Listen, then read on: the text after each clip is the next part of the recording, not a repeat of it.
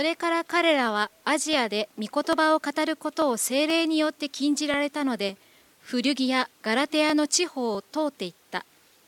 こうしてミシアの近くまで来た時ビティニアに進もうとしたがイエスの御霊がそれを許されなかった。それでミシアを通ってトロアスに下った。その夜パウロは幻を見た。一人のマケドニア人が立ってマケドニアに渡ってきて私たちを助けてくださいと懇願するのであった。パウロがこの幻を見た時私たちは直ちにマケドニアに渡ることにした。彼らに福音を述べ伝えるために神が私たちを召しておられるのだと確信したからである。私たちはトロアスから船出してサモトラ家に直行し翌日ネアポリスに着いた。そこからピリピに行った。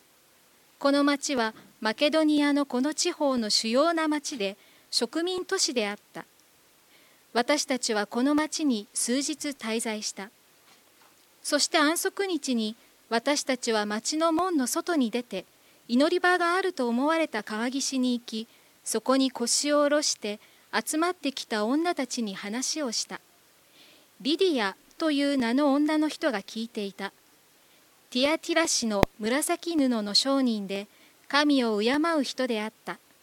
主は彼女の心を開いてパウロの語ることに心を止めるようにされた。そして彼女とその家族の者たちがバプテスマを受けた時彼女は私が主を信じるものだとお思いでしたら私の家に来てお泊まりくださいと懇願し無理やり私たちにそうさせた。はい改めまして皆さんおはようございます。今日も小淵沢オリーブ教会の礼拝にお招きくださいまして心から感謝いたします。今少しお話ししましたけれども、えシンガポール3月の22日から教会に集まれなくなって7月26日からまた集まれるようになりましたが50人までということだったんですけれども今え感染状況がですねシンガポールは1日0か1人か多くて2人という状況になって10月からは100名まで OK となりました。ただし賛美歌を歌ってはいけないということでですね、えー、歌詞を出して、また録音を聞いて心の中で歌うっていうような感じなので、えー、小淵沢の礼拝を見ながら、本当に、あのー、賛美歌歌えるって素晴らしいなと、早く私たちも歌えるようになりたいなというふうに思っております。さあ今日は使徒の働きの16章6節から15節までお読みいただきましたけども、これはパウロの第2次伝道旅行の場面ですね。エルサレム会議の後にパウロはバルナバともう一回前回行ったところを巡って兄弟姉妹が元気でいるかどうか見てこようと。よし行こうということになったんですけれども、マルコを連れて行くかどうかで意見が対立しまして、バルナバと別れて、パウロはシラスを連れて第二次宣教旅行に出発いたしました。当初の予定は第一次宣教旅行で行った場所にもう一度行き、彼らを励ますということだったんですけれども、ちょっと地図を出していただきましょう。はい。皆さん見えますでしょうか？このアンティオキアっていうところから出発し、パウロの故郷タルソを通って、デルベを通って、えー、リステラっていうところですね。えー、これも前回行ったところなんですが、実は前回このリステラでパウロは石投げられて、もう瀕死の重傷を負ったんですね。普通だったらそんなとこ二度と行くもんかって思うんですけれども、パウロはもう一度そこに行った。なぜならば、そこには迫害の中、えー、教会を形成している兄弟姉妹がいたからですね。このパウロに対する神様からのご褒美であるかのように、このリステラっていうところで運命的な出会いが与えられる。それがテモテとの出会いですね。生涯パウロが我が子テモテをと呼びかける、そういう弟子との出会いがこのルステラでありました。そして、えー、これピシディアのアンティオキアっていうところですね。アンティオキアっていう名前が複数ありますけれども、ここまでが前回行った場所なんですね。そして、これで当初の目的は達成されたんですけれども、どうもまだ終えるべきではないという神様の導きを感じたようです。このまま続けようということで、じゃあどこに行こうかっていうふうに考えたわけですね。おそらくパウロは西の方のエペソ、ここに行こうと思ったのではないかなと思います。ところが、それでは御言葉を出していただきます。16章の6節ですね。それから彼らはアジアで御言葉を語ることを精霊によって禁じられたので、フルギア、ガラテアの地方を通っていったと書かれています。なんと驚くべき言葉でしょうか？精霊が御言葉を語ることを禁じた。初めて読んだ時はびっくりしましたね。不思議な表現だなと思います。そしてまた、パウロたちはどのように禁じられたというふうに分かったのか。その辺のことについては書かれておりませんけれども、しかし、アジアではないということを確信したんでしょうね。さらに7節でも同じような言葉が繰り返されています。7節お願いします。こうしてミシアの近くまで来た時、ビテニアに進もうとしたが、イエスの御霊がそれを許さなかった。またしてもイエスの御霊がそれを許可しなかったということですね。なぜでしょうか？もちろん精霊が私たちが御言葉を語ることを禁じるはずがない。これはその地域で語ることを許さなかったという意味ですね。ということは、精霊が御言葉を語らせたいと願っておられた場所が他にあったということがわかります。もう一度地図を出していただきましょう。ピシディアのアンティオキアまで来て、そこから西のエペソに向かおうとしたんだけども、アジアで御言葉を語ることを禁じられ、フルギア、ガラテアの地方に行って、そしてミシアからビテニアの方に、だから北部の方にパウロは行こうとしたんだけども、それもまた禁じられたということです。つまりパウロは今日で言うならばトルコですね。このトルコの中で、えー、御言葉を語ることが御心だと思ってこっちですか？こっちですか？と言いながら、えー、導きを求めていたということがわかるんですけれども、そっちでもないということでした。そしてその結果、8節ですね。そして、それでミシアを通ってトロアスに下ったと書かれています。さあ、もう一度地図をお願いをいたします。と、ビテニアの方に行こうとしたけど、そっちじゃないということで、西へということで、トロアス。よろしいでしょうか？今日のトルコの西の端っこ、ここまで来てしまったわけです。目の前はエーゲ海ですね。神様、私たちは一体これからどこで宣教したらいいんでしょうかと。まあ夜暗い海を見つめながら、半ば失望した気持ちの中でパウロは祈っていたんじゃないかなっていうふうに思います。そしたら9節その夜、パウロは幻を見た。一人のマケドニア人が立って、マケドニアに渡ってきて、私たちを助けてくださいと懇願するのであったという有名なマケドニア人の幻が示されたわけです。マケドニアっていうのは、まあ、ギリシャの北部ですね。今日のヨーロッパであります。要するにヨーロッパの人がこっちに渡ってきて私たちを助けてくださいと懇願しているという幻を見たわけですね。私たちはキリスト教っていうとヨーロッパから始まったんでしょうとか、キリスト教の起源はローマでしょうっていうふうに思われることが多いんですが、ここで初めてパウロを通してキリスト教はヨーロッパに入っていくという場面なんですね。皆さんはどうでしょうか？私たちアジアの人間っていうのは少しヨーロッパの人に対して引け目を感じることはないでしょうか？私の年代はやっぱり少しありますね。彼らが少し進んでいると、え彼らの後を追いかけているっていう感覚があるんですけども、ここでは面白いことに、その自分よりも進んでると思っているヨーロッパの人が私たちを助けてくれた。それは文明的には先を進んでるかもしれない。しかし彼らに決定的に欠けていたのはキリストの福音であった。この福音なくして私たちは生きていくことができないんだという、そういう助けを呼び求める声がここでパウロに示されたわけですね。しかも面白いのは大群衆のマケドニア人たちがパウロに向かって助けてくれと叫んでいるのではなくて、一人のマケドニア人ということであります。ここに神様の視点を覚えますね。神様は常に群衆ではなく、一人の人をご覧になっているんだなっていうことがわかります。次お願いします。トロアスからマケドニア、はい、北西部にマケドニアが広がっています。え、ここに来て私たちを助けてくださいと懇願する幻を見たわけですね。え、前回私は8月23日の日曜日にこの小淵沢の礼拝説教を担当させていただきましたけども、その時には、でもお言葉ですからというルカの5章を通して、沖に漕ぎ出して網を下ろすということについてお話ししました。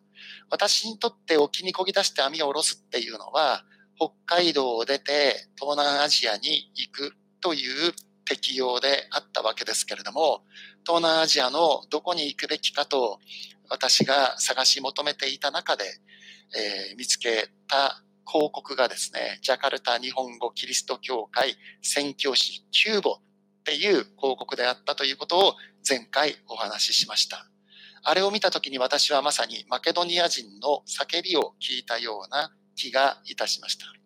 ちょうど私はその時、2005年ですけれども、札幌でなぜか御言葉を語ることを禁じられているように感じていたんですね。当時43歳でした。神様、あなたは私をどこで使ってくださるんでしょうか？最初は東南アジアの中でもカンボジアかなと思ったんですけれども、こちらでは必要としていないというようなお話で、もうどこでも用いられることはないのだろうかと。まあ、この時のパウロのようにですね、一体ここ、これから私はどこで伝道したらいいんだろうかっていう気持ちの中で祈っていた時に示されたのが、その、えー、ジャカルタ日本語キリスト教会宣教師キューボというものだったんですけどもね。そしてその導きに従った結果、この15年間、ジャカルタ、そしてシンガポールにおいて、たくさんの出会いと救いが与えられた。この時、パウロがマケドニアの叫びに応答して、マケドニア地方、ピリピ、テサロニケ、ベレア、そして南に下ってアテネ、コリントと回っていったことによって、当初彼が計画していなかった人たちとの出会い、そして数えきれないほどの救いがもたらされたように、私もこの15年間、えー、普通であれば決して出会わなかった人たちとの出会いが与えられたわけですね。さあ、それだけではありません。次お願いします。10節パウロがこの幻を見たとき、私たちは直ちにマケドニアに渡ることにした。彼らに福音を述べ伝えるために神が私たちを召しておられるのだと確信したからであると書かれています。さあ、ここに重要な言葉、私たちという三人称複数形の代名詞が出てきますね。ここで初めて登場する。私たちの私は誰か。それはこの使徒の働きを書いている著者であるルカであるということですね。ということは、ルカはどこにいたのかトロアスにいたんだと。このトロアスに行ったことによってパウロはルカとの出会いが与えられた。あのリステラで、テモテとの出会いが与えられたように、今度はトロアスにおいて、ルカとの出会いが与えられた。このマケドニアに行くためにはトロアスはどうしても来なければならないところだったんだけれども、それと同時にもう一つ神様のご計画は、ルカと出会わせたいと思っていたということですね。このルカとの出会いはどのように与えられたのかということについて、日本人に送る聖書物語の中で中川先生は想像力をたくましくしていますね。ここまでやってきたパウロ、相当体力を使い、そして持病の目の調子が悪くなってきた。そこでシラスとテモテは、このトロアスに良い眼科医はいないかと探した。その結果、ルカという腕の良い医者を見つけた。パウロはルカに目を見てもらいながら話している中で意気統合した。そして、パウロさん、私もこの宣教旅行に一緒に行きたいとルカが言ってきた。というような出会いがそこに描かれていますが、十分可能性のあることだろうと思います。つまり、パウロがあの絶望的な気持ちを持ってトラスにまでやってこなければ、ルカとの出会いはなかった。そしてもしルカとの出会いがなければ、今日の私たちの新約聖書に、ルカの福音書がなければ、人の働きもない。あのバプテスマのヨハナの誕生からイエス様の昇天までの三十数年間をカバーするルカの福音書と、そして紀元30年イエス様の昇天からパウロがローマにまで到着する60年ぐらいまでの30年をカバーする使徒の働き、合計60数年分をカバーするこの貴重な資料は新約聖書に入らなかったということになります。ルカの福音書と使徒の働き、新約聖書27巻中2巻に過ぎないと思うかもしれないけども、そのボリュームはとても大きいですね。これ2つ合わせると新約聖書の25%になりますから、もしこのトロアスにパウロが行かなければ、今日新約聖書は今私たちが持っているものよりも4分の1薄かったということになるわけですけども、そうはさせなかったわけですね。ということで、この16章の10節に出てくる私たちという人たちは誰であるのか、4人であるということがわかります。パウロとシラスとテモテとルカですね。そしてこの4人全員が、このパウロの見た幻を通して神様の導きを確信した。パウロ1人が確信して3人がついていったというのではなくて、全員が確信したんですね。最初、アジアで御言葉を語ることを禁じられた時は、どうしてですか神様っていうふうに思ったんだけれども、パウロの素晴らしかったことは、そこでご利用しして自分の計画を推し進めたのではなくて、精霊の促しに従った彼はしっかりと計画を立てる人物であったけれどもと同時に精霊の導きに対して柔軟に応答する人であった。今日私たちはそのことを精霊の波に乗るという表現を使いたいと思います。私たちは波を作り出すことはできません。しかし波に乗ることはできるわけですね。大切なのは、良い波を見極める目と、それが来た時にそれに乗る勇気であります。それに乗り損ねた時に次にいつ良い波がやってくるかわからない。しかし乗るか反るか、その時私たちの勇気が問われるわけですね。しかし精霊の波に乗る時に、決して自分の力でここまで来たとは言えないところまで主は運んでくださって、わあ、こんなところまで私は来ることができたというふうに振り返ることができる。彼らにとってそれはヨーロッパだったわけであります。今もトルコといえばアジアとヨーロッパの境目ですね。イスタンブールというトルコの首都に行くと、ヨーロッパのイスタンブールとアジアのイスタンブールに分かれている。さあ、トルコはヨーロッパなのかアジアなのか、時々議論されるわけですけれども、この当時、その境目であったのはトロアスであったということがわかります。そして今回この幻を通して彼らがマケドニアに渡っていくということを通してキリスト教の西回りが確定したわけです。キリスト教はエルサレムから東回りで世界を一周するのか、それとも西回りで世界を一周するのか、さあどっちだろうということが、この使徒の働きの16章10節をもって確定したつまりその後の2000年間の歴史を決定づける出来事の始まりがここに描かれているわけなんですけれども、その大いなる出来事の始まりは何だったかというと、精霊が禁じたという言葉から始まったということ。ここに私たちは目を留めたいと思います。神様の御心を確信して出発できるっていうのは、なんと幸いなことかと思います。私たちにとって一番辛いことは、今私がやってることは見心なのかどうなのか、はっきりしないまま進んでいる。これほど辛いことはありません。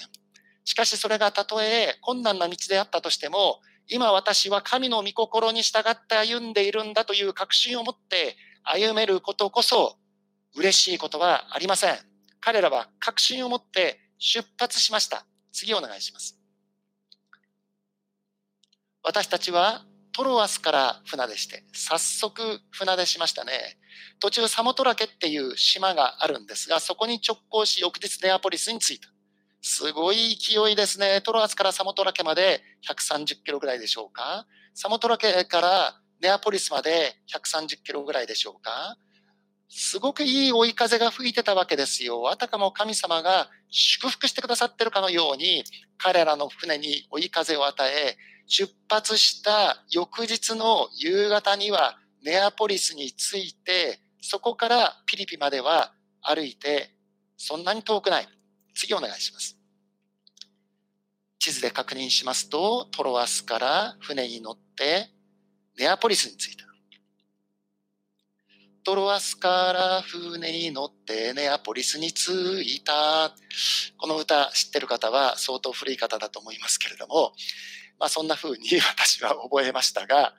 そしてそこからピリピにやってきたわけです。次お願いします。そこからピリピに行った。この町はマケドニアのこの地方の主要な町で、植民都市であった。私たちはこの町に数日滞在した。さあ、マケドニアに渡ってきて私たちを助けてくださいと言われた時に彼らが選んだのは、そのマケドニアの中でも主要な町、ピリピ。まずここから戦略的に始めるべきであろうというふうに彼らは考えたわけですね。で、パウロの戦略というのは常にまずユダヤ人、それから違法人ということでしたから、彼はどこの町に行っても安息日まではじっとしていて、そして安息日になったらその町の街道に行く。街道に行けばユダヤ人が集まっている、または神を恐れる違法人が集まっている。そこでメッセージを語るということが最も効率的な方法であるということで、今日までやってきたわけですけれども、ところが、このピリピの町、街道がなかったんですね。次お願いします。そして安息日に私たちは町の門の外に出て祈り場があると思われた川岸に行き、そこに腰を下ろして集まってきた女たちに話をしたと書かれています。まあ、ユダヤ人の成人男性10人が集まったら街道を作ってよろしいという決まりが当時あったみたいですけれども、これほど大きなピリピという町でありながら、ユダヤ人の成人男性10名、また別の言い方をすると、ユダヤ人の10世帯ということですね、が住んでいない町であったということがわかります。なんだ、街道がないのか、じゃあやめとこうかってやめない。街道がないんだったらきっと安息日に祈り場があるだろう。そこに行けば神を求める者たちがいるに違いないと思ってパウロはやってきた。この川がガンギテス川っていう川なんですね。私は先月初めて、えー、その川に行く予定だったんですけども、パウロの足跡をたどる旅っていうのを、えー、トルコから始めてギリシャまでご案内する予定だったんですが、コロナのためにキャンセルになってしまいました。いつかそこに行きたいなというふうに思いますね。そこに女性たちが集まっていた。本当にいつの時代も教会の元井となるのは女性たちだったんだなっていうふうに思いますね。あの時パウロが見せられた幻に登場したのは一人のマケドニア人の男性だったんだけども、最初に彼らが伝道したのは女性たちであった。女性という方々が教会設立に果たした役割は非常に大きいなと思います。私たちのような海外日本語協会がどのような経緯で設立されたのかっていう歴史をたどってみますと、ほとんどの場合、女性の家庭集会からですね。どっかの教団がシンガポールにも戦略的に日本語協会が必要だ。この教団を挙げて開拓をしようなんていう形で始まったところはあまりありません。駐在の方が来られて、最初は日本語教会がないから、英語教会に出席して説教ようわからんなというふうに思っていたら、その英語教会にまた別の日本人がいたのを見て、あら、日本人の方ですか？今度うちにお茶飲みに来ませんか？って言って、そして奥さん同士がお茶飲みながら、これだけじゃもったいないね。聖書開きましょうよ。お祈りしましょうよ。今度、何々先生が来られるっていうから、家庭集会でメッセージしていただきましょう。私たちの友達も誘いましょうよ。みたいなところから、徐々に教会が形成されていったというのがほとんどですから、このピリピの町と同じパターンだったんだなっていうふうに思います。その女たちの中でも特に中心的だったのが、次お願いします。リディアという人だったんですね。リディアという名の女の人が聞いていたティアティラ市の紫布の商人。さあ、ティアティラ市っていうのは、先ほどの地図の東側、トルコ側ですね。アジア側にある市なんですが、そこに拠点を置いている紫布の商人。紫布ってのはロイヤルカラーですから、非常に高貴な布。それを扱っている超やり手のビジネスウーマン。その人が今、出張で、ビジネストリップでピリピにやってきた。しかも、この出張でやってきているピリピにもしっかりとした豪邸を構えているというビジネスマンであったわけなんですが、彼女はそれだけではなくて神を敬う人であった。つまり街道がなくても安息日となれば、川岸に集まってきてお祈りしましょうというぐらいに神を敬う人であった。しかしまだこの段階で彼女はイエス・キリストの福音を知らなかった。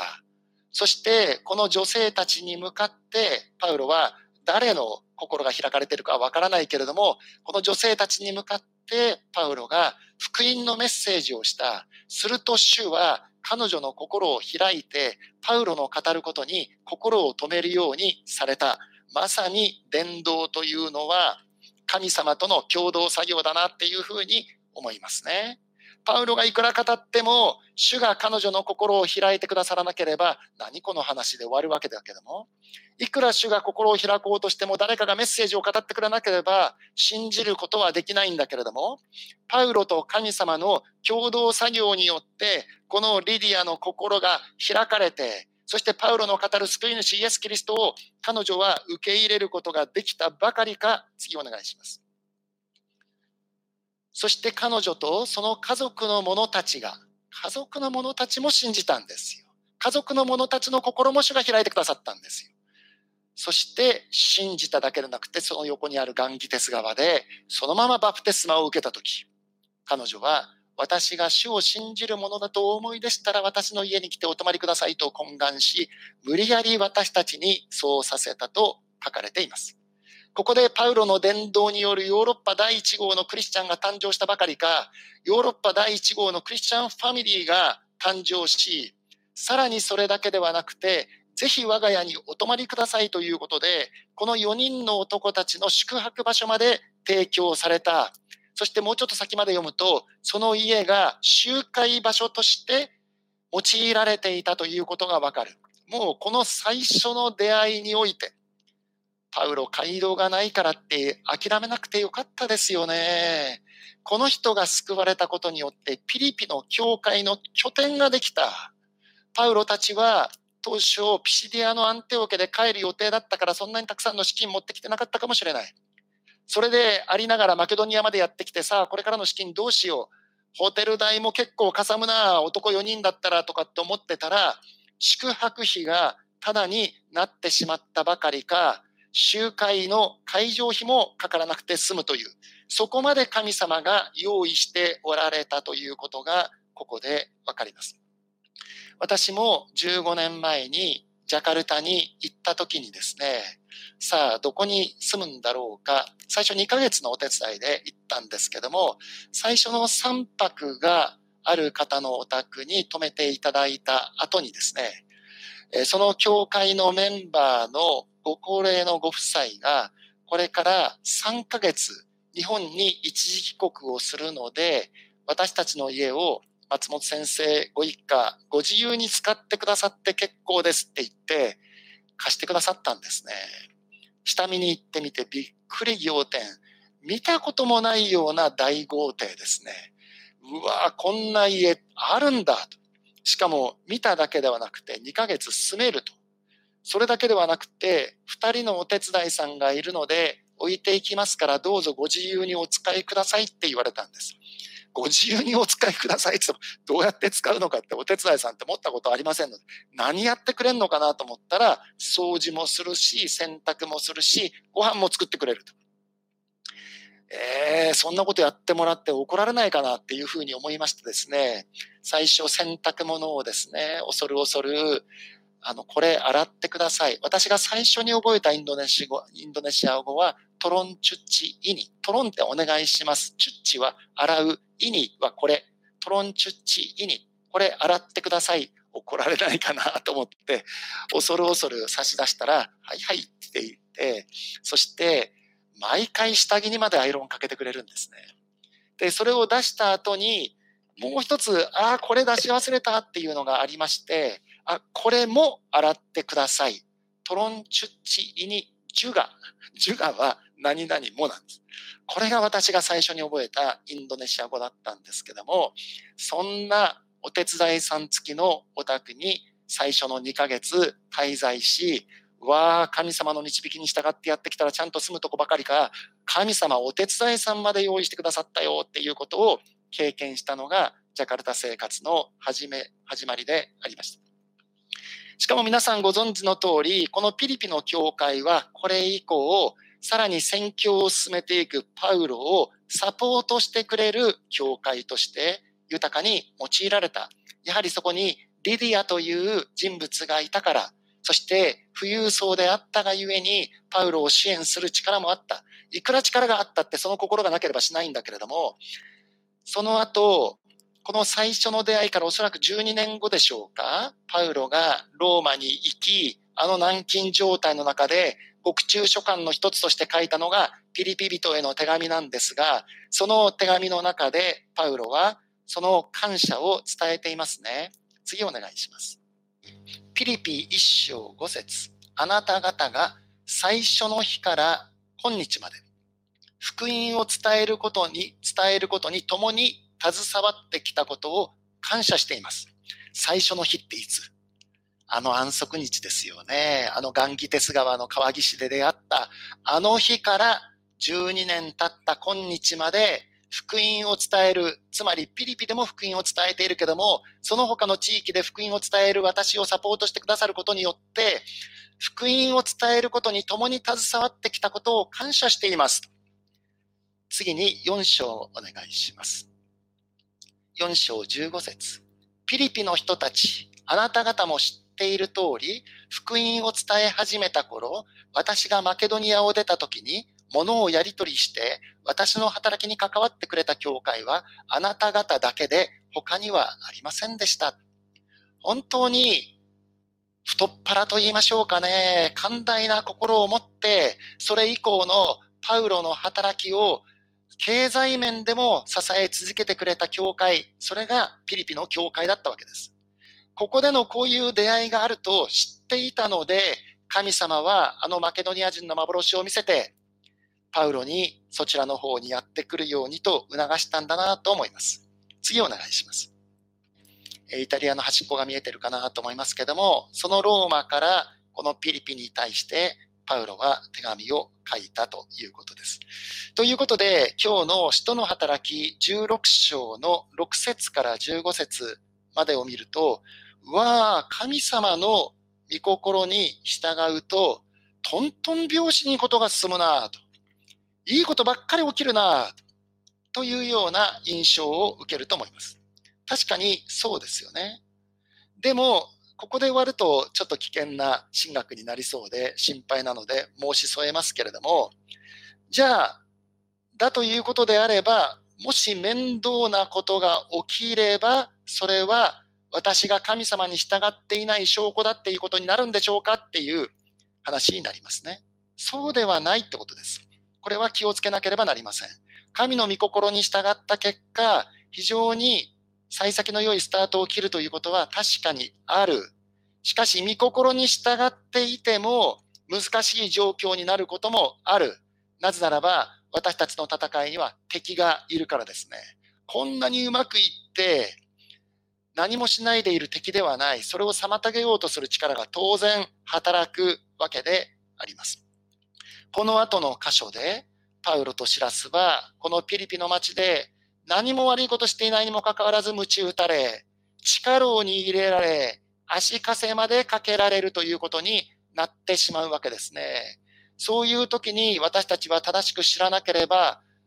私は何か神様に悪いことしたかなとか、あ、神様ついに私を見捨てたんだとか、そんな風な考え方になってしまうかもしれない。しかし皆さんご存知の通り、その牢獄に入れられたことすら益となったんです。彼らはあの牢獄に入らなければならなかったんですね。なぜかっていうと、その牢獄の看守とその家族を救い、ピリピ教会の重要なメンバーにしようという神様のご計画があったからであります。次回はその場面から語りたいと思っています。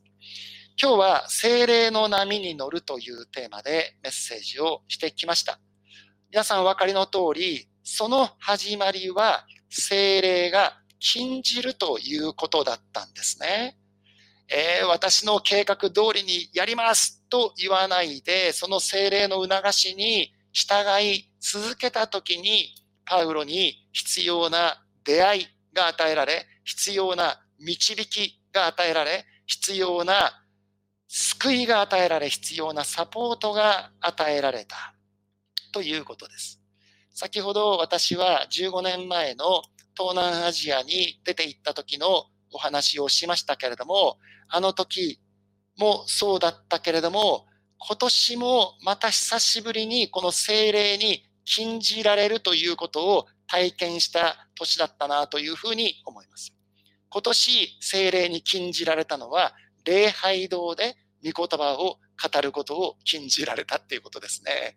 私たちのシンガポール日本語キリスト教会は1975年に始まって、その翌年から、えー、今のセントジョージ教会というところで44年間自由に街道を使わせていただいて礼拝をしてきました。この45年の歴史の中で私のように千人牧師がいた期間っていうのは通算しても15年しかないんですね。残りの30年は千人牧師がいなかった。いろいろな宣教師や新学生の方々の協力を得て、その間も伝道と牧会を続けてきた教会であったにもかかわらず、日曜日一度も欠かすことのなく説教者が与えられ続けて、今日は説教者がいないので礼拝ができませんとか、今日は説教者がいないので、テープで礼拝しますとかっていうことが一度もなく44年間過ごしてきた教会であったにもかかわらず、今年の3月22日にこの教会始まって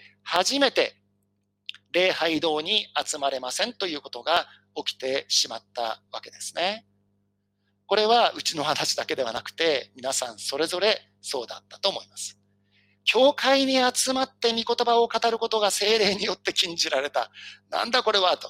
だから、いや、俺たちは集まるんだ。そうしろと聖書に書いてあるって解釈して集まってクラスターになってしまったという教会も諸外国ではあったみたいですけれども、しかし私たちもパウロのように精霊の導きに対して柔軟に応答するものでありたいなっていうふうに思いますね。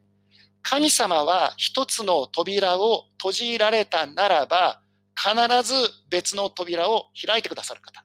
アジアの扉を閉ざしたらヨーロッパの扉を開く。札幌の扉を閉ざしたら東南アジアの扉を開く。教会に集まるということの扉を閉ざしたら別の扉を開いてくださる方、それがインターネット伝道だったんだなっていうふうに思います。ですから私たちも一つのやり方に無理やり固執することなく、精霊の導きに対して従順でありたいなと思います。前回もお話ししましたが、4月17日から松本牧師の YouTube 聖書講座っていうのを始めて週3回発信し続けてきました。えー、半年になる前にですね、えー、チャンネル登録5000名となりました。こんなにたくさんの方々が聞いてくださるようになるとは思ってもいなかった。考えてもみると、5000人の人を集めて伝道集会するって言ったら、すごい大変なお金がかかるし、特別な音楽ゲストを招かなきゃならないし、その会場の費用っていうのは相当なもんだと思うけれども、しかし、この場所にいながらにして、多くの方々に福音を伝える、そのツールを神様は用意してくださったということを実感した2020年でありました。そして今日もこのような形で小淵沢教会の礼拝に私は参加できている。午後は自分の教会でメッセージするにもかかわらず、午前中皆さんのところにご一緒できるっていうのもまたすごい話だなと思いますね。飛行機に乗ることもなく空気を汚すこともなくこうやって私は参加してメッセージを語ることができる。そしてこの働きに一足先に目をつけたのが小淵沢オリーブ協会であったなと思いますね。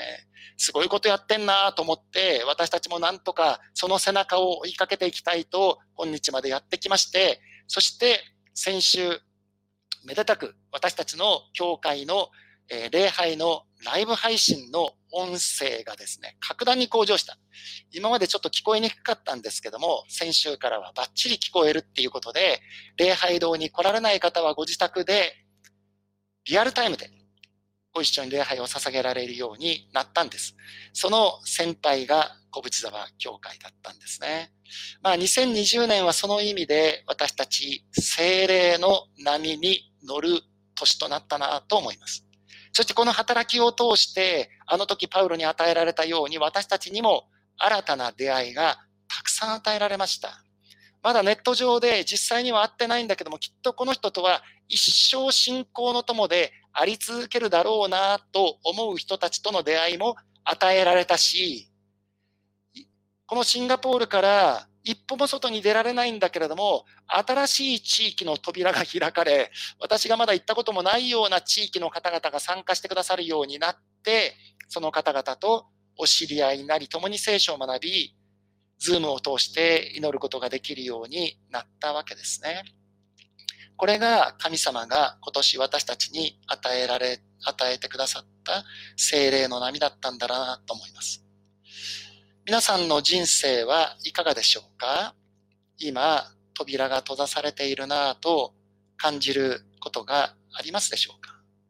もし神様が一つの扉を閉ざされたのならば、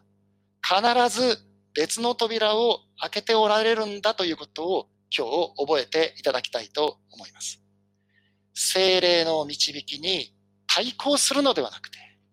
精霊の波に乗って進んでいくものでありたいと思います。その時に、決して自分の力でここまで恋できたとは言えないところまで精霊は私たちを運んでくださる方だということを私たちは経験するわけですね。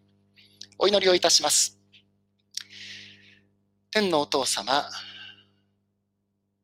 あの時、精霊はパウロが